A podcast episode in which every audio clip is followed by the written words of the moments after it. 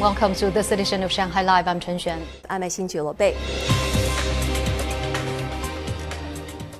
The National Development and Reform Commission said today that the urban unemployment rate in September was 4.9%, its lowest since 2019 due to a stable economic recovery. Yuan Chenyue has more.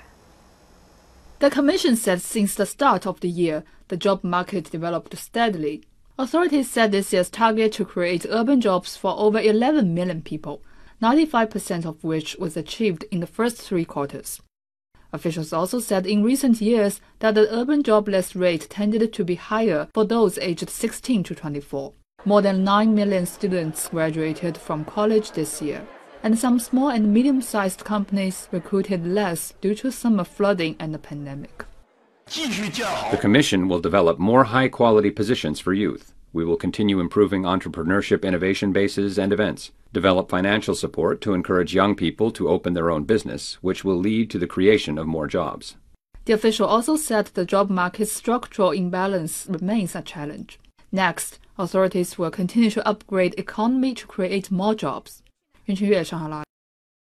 15-day countdown to the China International Import Expo, and the fair has attracted companies from around the world as they set up an office here in Shanghai in an effort to expand their presence in China.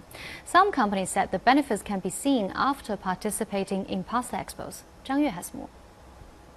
Xu Wenyong's global trade company has been at three straight events. Xu said the Jamaica Blue Mountain coffee that it introduced at previous fairs has been popular. Reputed to be one of the best tasting coffees in the world, Jamaica Blue Mountain coffee is rare in the market due to strict growing conditions, industry regulations, and small annual harvests. Jamaica has great confidence in the Chinese market via the CIIE, and our company is happy to offer more coffee to China.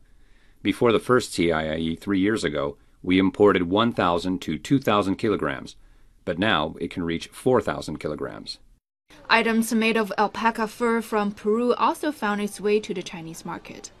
At this shopping mall on Huaihai Road, stuffed toys and other products made of alpaca fur attracted many people. The company had a booth at the first CIIE, and over the past few years, it has set up stores in cities such as Beijing, Chengdu, and Shanghai. This year, we are going to display more accessories and lantern carpet that is handmade by craftsmen in Peru. Our products are becoming more mature with better quality through CIIE participation. We are also gradually building our customer base. The Shanghai government said the fair also helps attract more foreign funded projects to the city. Uh, we are confident in saying that the CIIE will improve Shanghai's image, economy, and quality of life. The city's foreign trade was valued last year at 1.2 trillion US dollars. 3.6% of the world's total, according to the Shanghai Commission of Commerce. Zhang Yue, Shanghai Live. The Korean Central News Agency reported today that the DPRK successfully conducted the test firing of a new type of submarine launched ballistic missile yesterday. The report said the missile contains advanced guidance technology, which would greatly contribute to the country's defense and enhance the underwater operational capability of the Navy. South Korea's military also reported that Pyongyang fired a ballistic missile from the vicinity of Sinpo into the sea east of the peninsula. The U.S. has condemned the missile launch, calling it a destabilizing act. In recent weeks, the DPRK has carried out several missile tests, including hypersonic and long range weapons.